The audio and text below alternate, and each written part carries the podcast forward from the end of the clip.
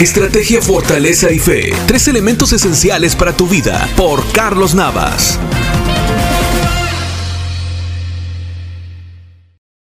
Me pregunto si tú eres uno de los miles o tal vez millones de salvadoreños que tenemos amigos o familiares viviendo en otros países que están en una condición mucho más difícil que la nuestra peleando con el COVID-19.